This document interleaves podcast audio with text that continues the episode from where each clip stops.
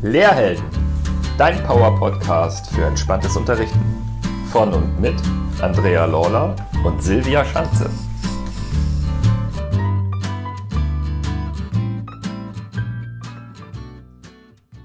Hallo und herzlich willkommen zu einer neuen Folge. Fünf Fragen an hier auf dem Lehrhelden Podcast.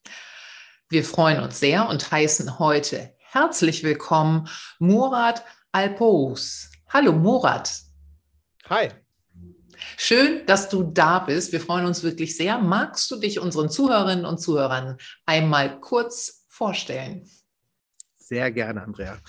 Ähm, also, hallo, liebe Zuhörerinnen und Zuhörer. Mein Name ist Murat Alpos. Ich bin Lehrer an der Erich-Kästner Schule in Darmstadt, das ist in Hessen, nahe Frankfurt, und eine integrierte Gesamtschule in, so heißt es, Amtsdeutsch in sozial benachteiligter Lage und arbeite dort in einem offenen Lernkonzept, in einem ganz spannenden offenen Lernkonzept. Hm, außerdem bin ich seit fünf, sechs Jahren inzwischen als Referent tätig, war für das Kultusministerium tätig, habe ein Medienzentrum geleitet und beschäftige mich vor allem mit dieser Thematik, hm, was Digitalisierung aus Bildung macht, was eigentlich Digitalität ist, was zeitgemäße Bildung ist und wie Schule Menschen eigentlich ähm, auf die Zukunft vorbereiten kann. Lieber Murat, herzlich willkommen auch von mir.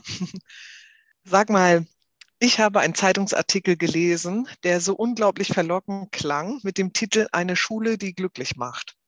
So sind wir auf dich gestoßen und das Kollegium an eurer Schule war nämlich unglaublich mutig. Für euch vielleicht nicht mehr so, aber für viele wird das unglaublich mutig sein und hat zum Schuljahr 2020, 2021 den Bruch mit dem Lernsystem gewagt. Also aus dem ganz normalen Regelschullernen von vorne Klasse unterrichten.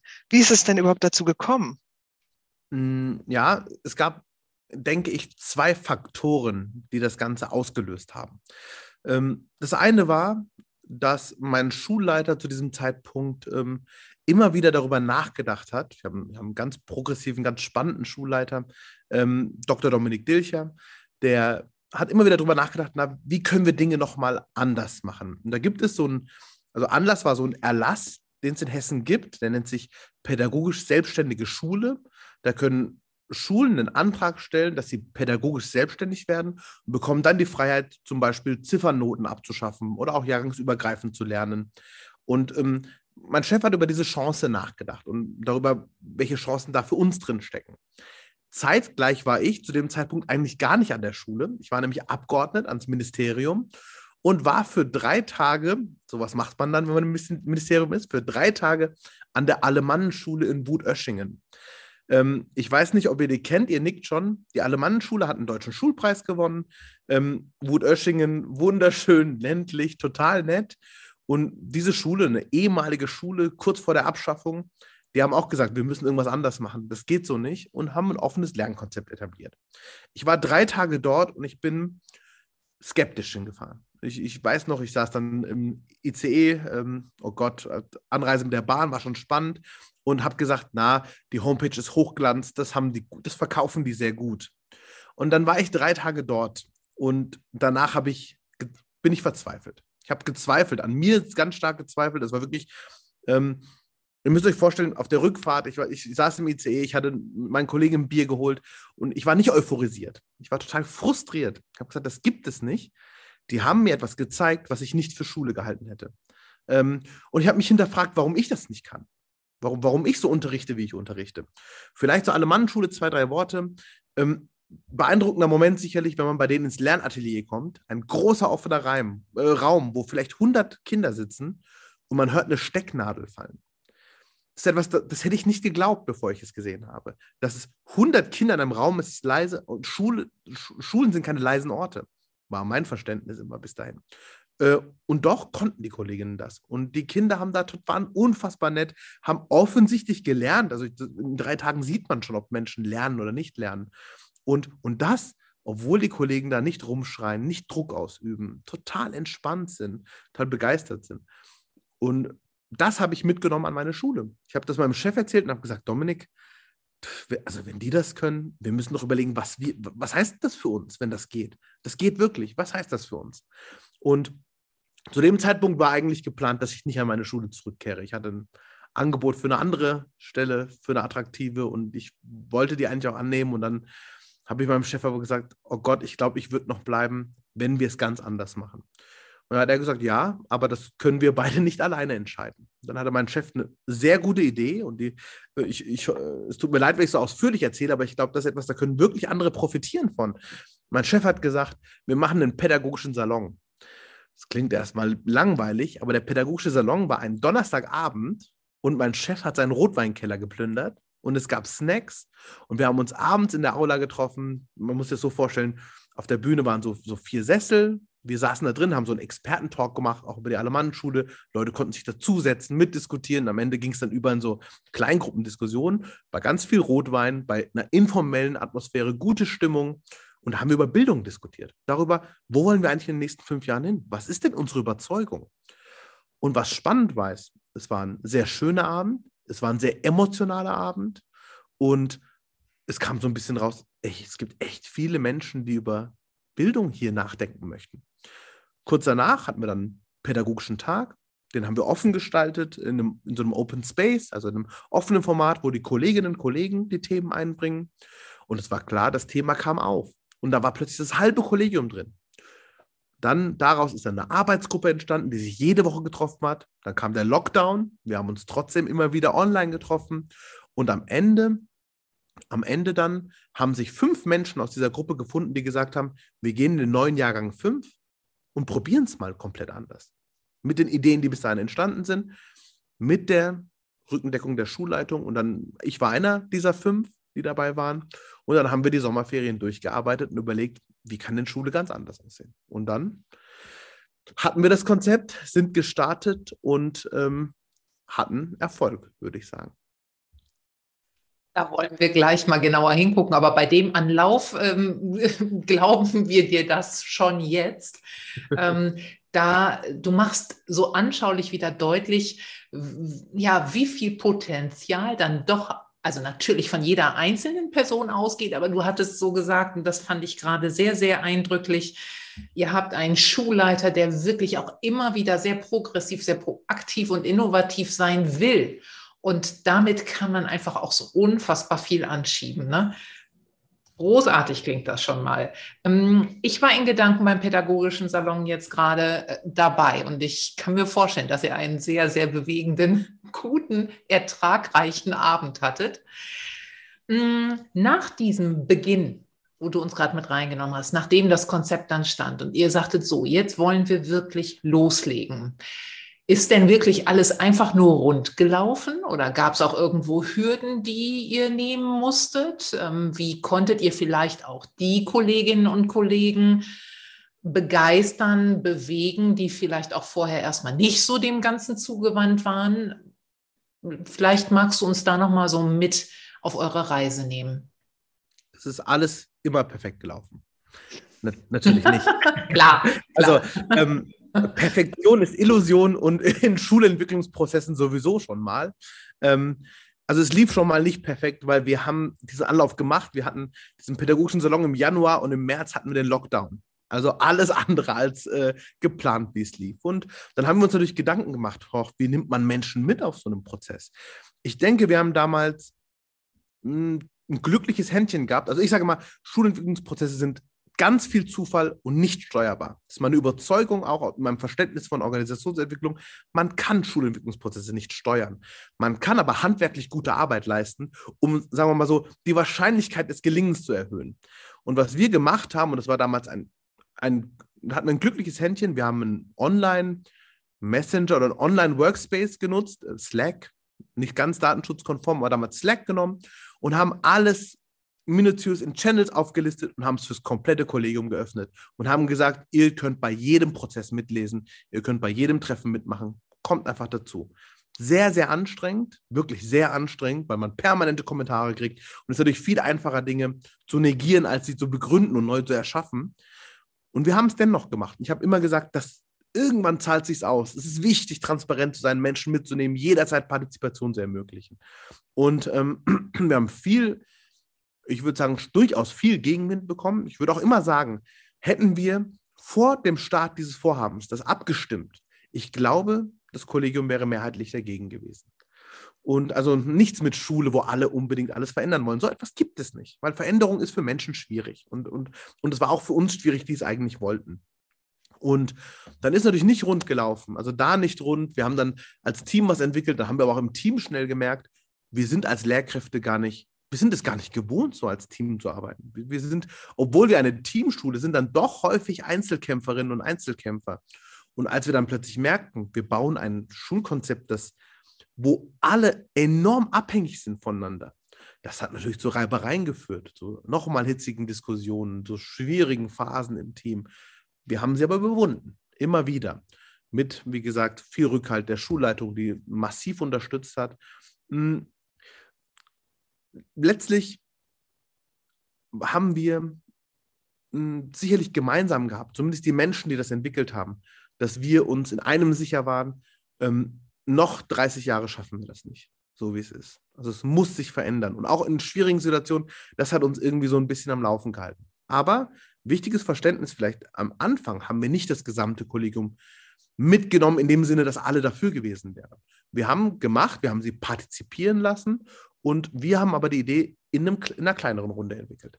Dann, und, wenn wir jetzt, wir sind ja gerade so ein bisschen beim Thema, wie nehme ich Menschen im System mit?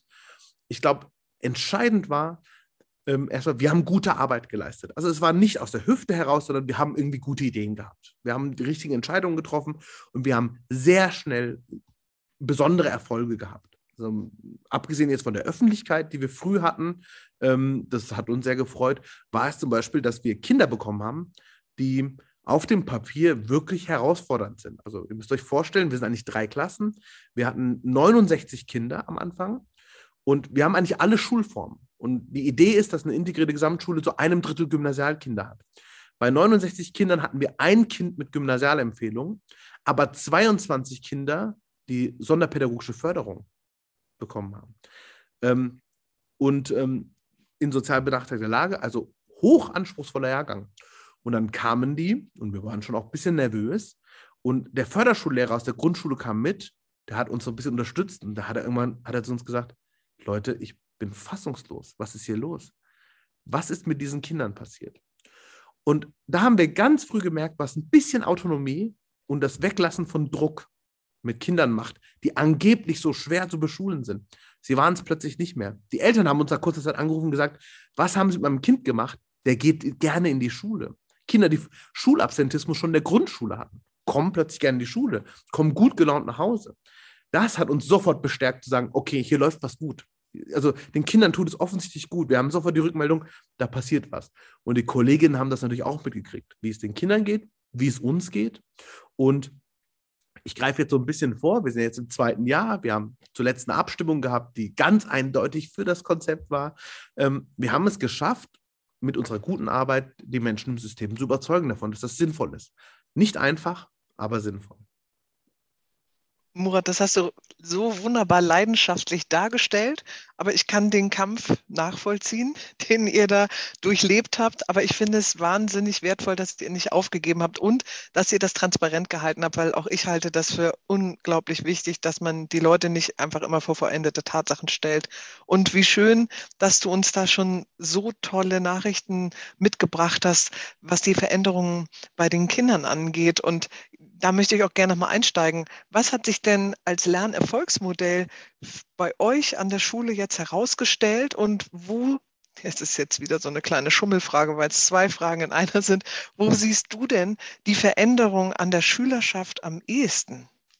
Es ist ganz spannend, weil ich ich, ich würde da das nicht mit dem Lernen begründen, unseren Erfolg. Also natürlich geht es ums Lernen, das ist gar keine Frage, aber mh, hm, ich mache es mal andersrum. Wir haben uns, so als wir drei Monate in dem Konzept waren, haben wir Kolleginnen uns einen Workshop-Tag gegönnt. Gegönnt heißt, wir haben uns in den Ferien einen Tag getroffen. Und natürlich habe ich ihn irgendwie intern so ein bisschen moderiert. Also wir hatten da jetzt keine Ressourcen dafür.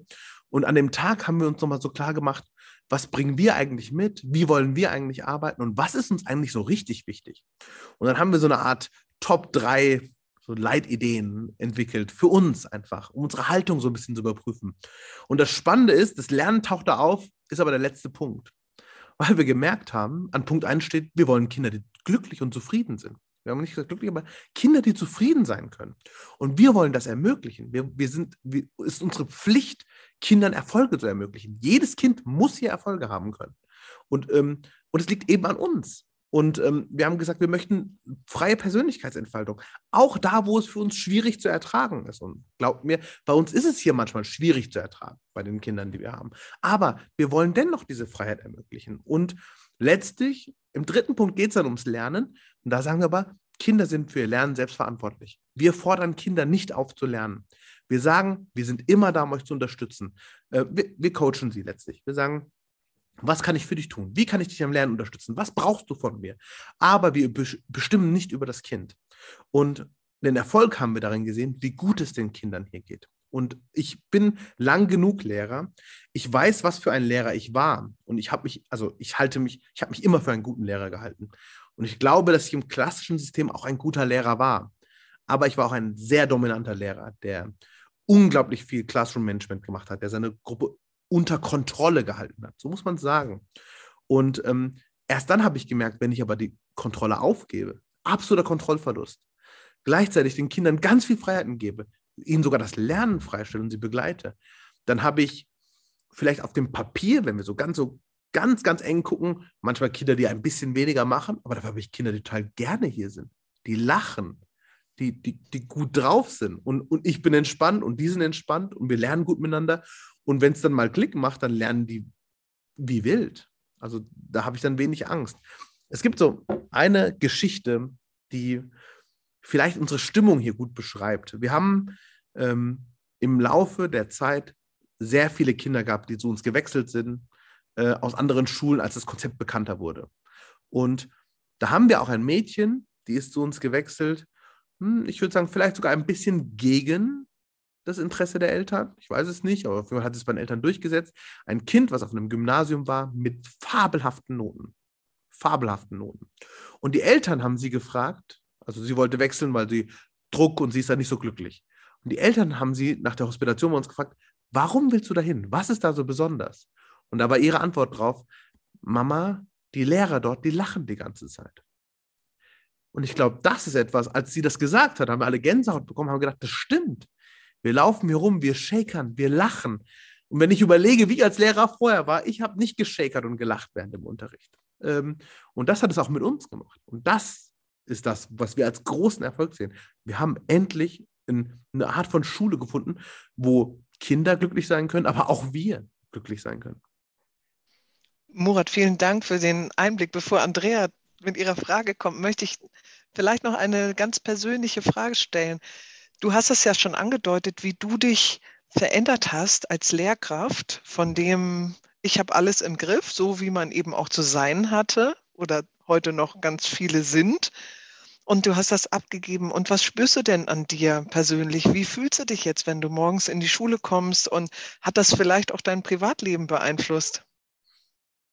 Ja, also vielleicht hat auch mein Privatleben mich beeinflusst. Ich muss sagen, ich, ähm, als ich, ich habe inzwischen zwei kleine Kinder und ich denke viel über, ich bin, ich glaube, ein Vater, der, der seinen Kindern viele Freiräume gibt, in dem es ganz wichtig ist, dass seine Kinder sich frei entfalten. Ich will nicht sagen strukturlos oder so, aber ich, ich, ich, ich, ich bin schon ein empathischer Typ, habe mich natürlich viel mit so gewaltfreier Kommunikation und so auseinandergesetzt.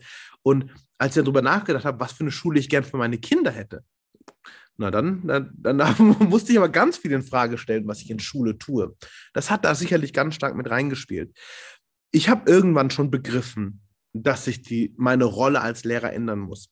Das ändert nichts daran, dass es eine, für mich eine schwierige Phase auch war. Und ähm, ihr könnt es euch vielleicht vorstellen und vielleicht die, die gerade zuhören, auch. Ich bin ein Mensch, der durchaus gerne vor Menschen redet und, ähm, und der das auch ganz gut kann. Und, und mich zurückzunehmen und, und zu sagen, nee, ich lasse jetzt den Kindern einen Raum und die müssen das selbst begreifen. Nicht ich muss erklären, sie müssen es begreifen dürfen und ich muss ein Angebot machen. Ähm, das hat mich schon in die eine oder eine andere kleinere Krise gestürzt. Das, das war so. Nur letztlich muss ich sagen, gibt es verschiedene Sachen. Erstens, ähm, und das habe ich mir am Anfang gesagt. Ich habe gesagt, Murat, auch wenn es für dich schwer ist, du kriegst einen Haufen Geld dafür. Es ist nicht dein Job, eine Schule zu schaffen, an der du dich wohlfühlst. Es ist dein Job, eine Schule zu schaffen, wo es den Kindern gut geht.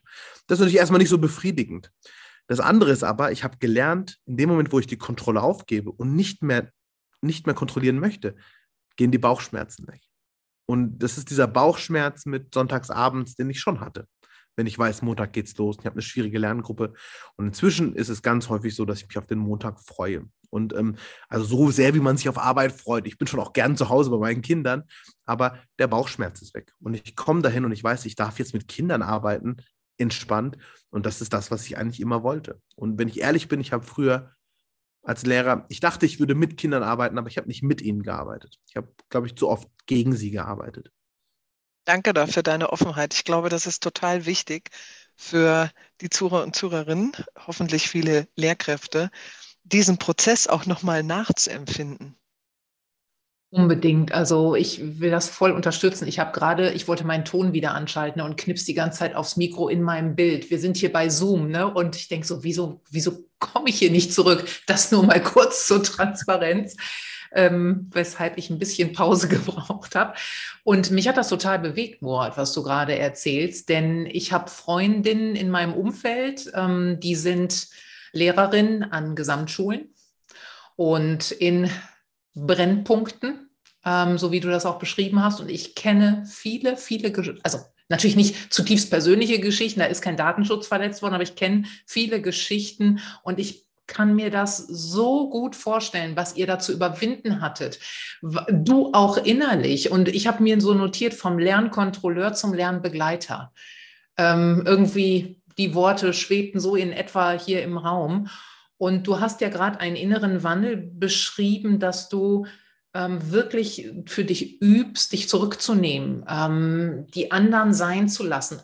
Raum nicht nehmen, sondern öffnen. Und all das passt ja zum Coach sein, zum Lerncoach, zum Lernbegleiter sein. Und das ist wirklich eine Transformation, glaube ich, des Lehrkraftverständnisses, äh, ne, des Tuns, des Seins als Lehrperson. Und wow, das geht mir ganz nah, merke ich. Und ich finde das ganz, ganz klasse, dass du das so, dass du uns so mitgenommen hast auf deine Reise und eure Reise. Und ich bin mir sicher, dass das ähm, vielen auch aus dem Herzen spricht oder sie ermutigt, sich auf die Reise zu begeben. Das muss ich jetzt unbedingt loswerden. Ähm, natürlich möchte ich auch noch etwas von dir erfahren. Wir wollen noch etwas von dir erfahren, denn du hast jetzt schon diese Öffnung aufgemacht, ne? also dieses freie Lernen entsteht, indem Druck wegfällt. Komme ich nochmal auf ein Druckmittel des alten Systems Prüfung.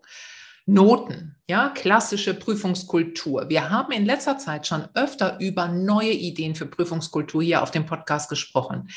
Wie handhabt ihr das denn jetzt ganz konkret bei euch an der Schule? Ich kann mir vorstellen, ja, dass mitunter schon auch neue Formate Einzug gehalten haben oder werden wirklich noch ganz klassisch Klassenarbeiten geschrieben, Noten vergeben, Zeugnisse. Wie ist das bei euch? Also vielleicht muss man vorweg sagen, es gibt noch Noten im Zeugnis das hat rechtliche Gründe. Also ist etwas, das, ähm, und das ist verrückt, das hätte ich vor fünf Jahren nicht gesagt. Noten sind eine unfassbare Belastung für uns Lehrkräfte. Ähm, das habe ich im alten System nicht so empfunden, logisch. Ähm, Im neuen ist es ein Graus. Was die Prüfungskultur angeht, ja, die ist bei uns natürlich anders. Ähm, Klassenarbeiten schreiben wir keine. Wir haben noch Formen der Leistungsmessung. Sie sind oft noch summativ, also ähnlich wie Klassenarbeiten so am Ende eines Lernprozesses. Also da haben wir auch immer noch Luft nach oben, das wissen wir auch. Ähm, aber, und das ist vielleicht der große Unterschied, statt wenige Klassenarbeiten zu schreiben, schreiben wir ganz, ganz viele oder nehmen wir ganz viele Könnensbeweise ab. So heißt das bei uns. Und die sind möglichst kleinschrittig. Also ihr müsst euch vorstellen, wenn man in Mathematik in der fünften Klasse zum Thema Addition und Subtraktion kommt, dann lernt man das addieren und dann kommt ein kleiner Test dazu. Danach, und wenn man den bestanden hat, geht es weiter, dann macht man das Subtrahieren, dann gibt es einen kleinen Test dazu. Ganz kleinschrittig. Und diesen Test schreiben die Kinder dann, wenn sie möchten. Also die sagen, jetzt bin ich soweit, jetzt möchte ich den Könnensbeweis ablegen. Also ich möchte beweisen, dass ich es kann. Und dieser Könnensbeweis kann aber unterschiedliche Formen haben. Wir haben schon häufig noch eine schriftliche Form drin. Ähm, das hat, ist es wie bei Klassenarbeiten, es hat Praktikabilitätsgründe. Ähm, aber immer häufiger versuchen wir, ähm, wir machen so schon viel mündliche Prüfungen. Es kann eine Präsentation sein, kreative Lernprodukte wie Podcasts, Stop-Motion-Videos, Erklärfilme, solche Sachen einzubauen. Es kann aber auch mal, kann auch mal ein Text sein oder auch mal so ein, so ein, ähm, so ein ja, so eine formative Textaufgabe, also so begleitend mit, ich schreibe einen Text und habe mehrere Durchgänge und wird korrigiert. Das machen wir ganz unterschiedlich. Entscheidend ist aber vielleicht, ähm, also diese Tests sind bei uns nicht heilig. Ähm, uns geht es darum, und das, das ist uns schon bewusst, da müssen wir auch dran arbeiten, häufig einfach nur irgendwo sicher zu gehen, hat das Kind das gelernt und verstanden. Aber wie das Kind uns das nachweist, ist uns eigentlich egal. Also wir sagen immer, so ein Beweis ist erst bestanden, wenn eigentlich so 80 Prozent richtig sind. Pi mal Daumen. Was meinen wir damit? Wenn man von zehn Aufgaben fünf richtig hat, dann hat man es nicht verstanden. Man muss schon irgendwie acht oder neun richtig haben. Und wenn wir sowas durchgucken und merken, ja, der kann das eigentlich, das sind Flüchtigkeitsfehler, dann gehe ich auch zum Schüler und sage, hey, was hast du da gemeint? Dann sagt er, ja, ich meine es eigentlich so und so. Sage ich, gut, hast du verstanden? Ich hake dir das jetzt ab. Also da brauchen wir jetzt nicht nochmal einen Test schreiben oder sowas. Es geht nicht um die Formalia. Es geht ein Stück weit darum, so ein diagnostisches Instrument zu haben. Die Tendenz geht dahin, dass wir mehr so formative Formate, also lernprozessbegleitende Formate haben möchten. Zum Beispiel arbeiten wir gerade ganz viel mit so mit, mit, mit so kleinen Projekten, die dann über sechs, sieben, acht Wochen laufen, mit Meilensteinen, wo die sozusagen immer Zwischenschritte haben, Sachen abgeben müssen, es ein Feedback gibt, Intervention im Lernprozess, sodass am Ende für gewöhnlich immer ein gutes Lernprodukt rauskommt und man alle, kind, alle, alle sind glücklich sind, alle was gelernt haben und wir das sozusagen Lernprozess begleitend machen konnten. Ein heißer Tipp für alle, die zuhören, weil ich, weil ich die Menschen dort kenne und, und die Sache gut finde, ist das Institut für zeitgemäße Prüfungskultur. Ähm, einfach googeln, tolle Menschen. Ihr nickt schon, vielleicht habt ihr da schon jemanden von interviewt. Äh, sehr gut. Wen? Sagt mal kurz. David Tepasse. Ja, sehr gut. Guter Mann. Ähm, und da sind, da sind ein paar richtig gute Leute dabei und die ähm, haben zum einen wahnsinnig gut zusammengefasst die Argumente gegen die äh, bis, bisherige Prüfungskultur und bieten aber auch wirklich konkrete Ideen, wie es aussehen kann. Ist auch ein Thema, was ich äh, momentan viel fortbilde an anderen Schulen und ähm, was vielleicht spannend ist, was Mut macht. Die Kultusministerkonferenz hat 2019 ein, ein Papier rausgebracht, nee, 2021, Entschuldigung. Das ist, äh, das ist als Ergänzung zu diesem ähm, Papier von 2016, Bildung in der digitalen Welt. Da haben die nochmal ähm, das aktualisiert und ein Kapitel heißt Prüfungskultur. Und da steht drin, das hat die Kultusministerkonferenz geschrieben, dass diese, dieses berühmte 4K-Modell, die 4Ks, Kommunikation, Kollaboration, kritisches Denken und Kreativität, sich stärker wiederfinden müssen in Prüfungen. Das ist lustig, weil zwei der 4Ks aktuell ein Betrugsversuch sind, nämlich Kommunikation und Kollaboration. Und wenn die Kultusministerkonferenz schreibt, unsere Prüfungsformate müssen diese Kompetenzen stärker fördern, dann merkt man, da ist, ein, da ist eine Veränderung gerade, da passiert gerade etwas. Ähm, daher wirklich der dringende Tipp, darüber nachzudenken, wenn man die Forschung guckt, Prüfungsforschung guckt, das ist schon grausig, was wir mit Klassenarbeiten glauben zu tun und was wir dabei nicht tun. Nicht valide, nicht reliabel, nicht objektiv und, ähm, und gar nicht geeignet, um Leistung zu messen. Dankeschön. Du unterstreichst damit unsere Meinung, weil wir arbeiten ja mit den Erwachsenen, die so viele Glaubenssätze in Schule geschenkt bekommen haben, durch Lehrkräfte, durch Klassenarbeiten, durch keine Ahnung was. Also schon in der Grundschule fängt das an. Ich bin ja immer bass erstaunt, dass man Kindern in der Grundschule eine 3 in Sport geben kann. Ähm, und man hat dann lebenslang seltsame Gedanken über sich selber. Deshalb sind wir total dankbar. Ich denke, ich spreche auch für dich, Andrea, wenn sich das endlich verändert. Du ja. hörst, mir fällt ein Stein vom Herzen. Sehr gut. Und vielleicht auch als Mutmacher.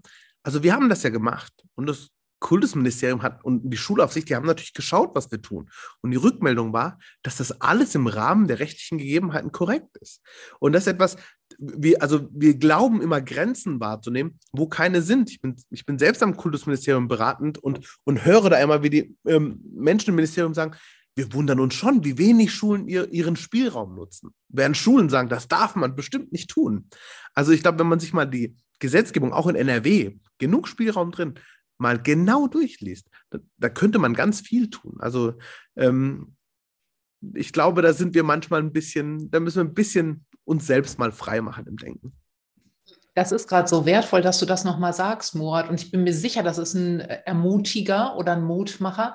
Ich glaube, dass es vielleicht auch die Art der Kommunikation ist in den letzten Jahrzehnten, die mitunter so dazu geführt hat, zu denken, es ist die, der Raum gar nicht da, obwohl er vorhanden ist. Umso besser, dass du spätestens jetzt nochmal darauf hinweist. Und damit eben Grenzen auch erweiterbar sind oder komplett gar nicht vorhanden und plötzlich werden Handlungsspielräume enorm groß, auch im heutigen System. Und ich erinnere an einen Satz, den du ja sagtest eingangs, ohne Ressourcen Schule neu gestalten. Das ist eine These, ne? Und das wird, finde ich, gerade deutlich, indem du das so mitteilst. Ja, danke. Murat, wir könnten bestimmt noch Stunden mit dir weitersprechen, deshalb laden wir dich irgendwann nochmal ein. Ich komme aber jetzt zur letzten Frage, die ich jetzt wirklich spannend finde, was deine Gedanken dazu sind. Und zwar möchten wir gerne von dir wissen, was für Fähigkeiten und Kompetenzen sollte denn deiner Meinung nach die Lehrkraft oder der Lernbegleiter oder der Lernentwickler, Entwicklerin der Zukunft mitbringen? Ich glaube, es geht nicht um Fähigkeiten, es geht um Haltung. Ähm, ähm, kennt ihr diesen Spruch, ähm, Higher Attitude, not Skills? Ähm, ich glaube nicht, dass wir die Fähigkeiten haben, die wir brauchen aktuell. Wir sind am Lernen, wir sind auch Lernende im System. Also wir haben uns zum Beispiel im Lerncoaching fortgebildet, weil wir, wenn wir ehrlich sind, nach einem halben Jahr gemerkt haben, wir können es nicht. Also wir, wir lesen uns was an, aber wir sind gar nicht so gut darin. Uns, uns fehlen oft noch Mittel und Strategien. Und also haben wir uns fortgebildet. Wir haben viel über uns selbst gelernt. Ein Kollege hat während der Fortbildung eigentlich mit uns gemeinsam über sich selbst gelernt, dass das gar nichts für ihn ist, dass er das gar nicht so sieht, dass die Haltung dahinter nicht da ist. Ähm, was wir aber merken ist, wenn wir eine Menschen hier im System haben, die die Haltung mitbringen, ist es vollkommen egal, was für Menschen das sind. Ob das eine, eine Schulbegleiterin ist, ob das eine Sozialpädagogin ist, ob das ein Elternteil ist, was gerade da ist, sind alle unfassbar wertvoll in dem Moment, wo sie eine Haltung mitbringen. Und was, was ist Haltung? Das ist natürlich gar nicht so einfach zu beschreiben. Haltung ist aber sicherlich ganz vieles Menschenbild, was dahinter steckt. Und, ähm, und ich glaube, wenn wir uns tradierte Schule angucken und überlegen, was wir mit Kindern tun, und das, wenn wir das abstrahieren würden, so einem Menschenbild, das wäre kein gutes. Und es wäre keins, was wir unterschreiben würden. Und ähm, wenn man die Haltung hat, dann, dann ist natürlich die Frage, gut, was, was für Fähigkeiten braucht man? Ich glaube, wenn ich die Haltung habe, dass ich mich entwickeln möchte und dass ich ein lernendes Wesen bin, in einem lernenden System, dann kommen die Fähigkeiten, die ich brauchen werde zur Zeit, äh, zu der Zeit, zu der man sie dann braucht. Was auch immer das sein mag. Also ich, ich könnte jetzt natürlich so Sachen nennen wie, ja, man muss digital irgendwas drauf haben oder wie auch immer. Ich, ich glaube da nicht so richtig dran. Also wir machen das immer 21st Century Skills, zack, zack, zack, das muss man alles können. Ähm, ich glaube, diese Modelle sind, sind schon okay. Also ich, ich, ich finde die Forschung zu 21st Century Skills wertvoll aber ähm, zu arbeitsmarktzentriert, aber wertvoll. Ähm, und dennoch sehe ich in unserem System, in dem Moment, wo die Haltung stimmt, bringen wir uns alle mit bestimmten Ressourcen automatisch ein. Aber nicht alle mit den gleichen Fähigkeiten. Lange nicht. Ich bin dann vielleicht der Technikaffine, ich bin auch der, der, der vielleicht für so Öffentlichkeitsgeschichten äh, herhält bei der Schule. Und andere wiederum machen andere Sachen, weil sie da unglaublich gut darin sind. Also ich würde nicht über die Fähigkeiten kommen, ich würde immer über die Haltung kommen. Und die zählt. Und wenn Menschen die richtige Haltung haben, alles andere lernt man. Vielen Dank dafür. Das ist ja auch unsere Haltung zu diesem Thema. Und vor allen Dingen auch dieses Schöne, was du gerade aufgemacht hast, jeder nach seinen Fähigkeiten und nach seinen Interessen. Frei nach Frederic Laloux, Reinventing Organizations, da organisiert sich das Unternehmen ja auch organisch und jeder guckt, was kann ich gut. Und das ist gar nicht ganz wichtig, ob ich das studiert habe. Ja, weil nur weil ich studiert habe, heißt es nicht, dass ich gut darin bin. Wissen wir ja auch. Also wie schön, was du uns hier gerade mitgegeben hast in dem Gespräch. Kein Defizitnachweiser mehr, gelernter, sondern jetzt Schatzsucher. Und das auch aushalten zu können, das hast du so wunderbar beschrieben. Vielen, vielen Dank für deine Zeit und vor allem für deine Offenheit, Murat. Lieben gerne. Danke für die Einladung. Wunderbar. Also wirklich, wir, wir freuen uns, dass wir, dass du den Weg zu uns gefunden hast, Murat. Also großes, großes Geschenk auch für uns, solche inspirierenden Gesprächspartner immer wieder neu zu treffen, denen neu zu begegnen. Das ach, macht einfach große, große Freude.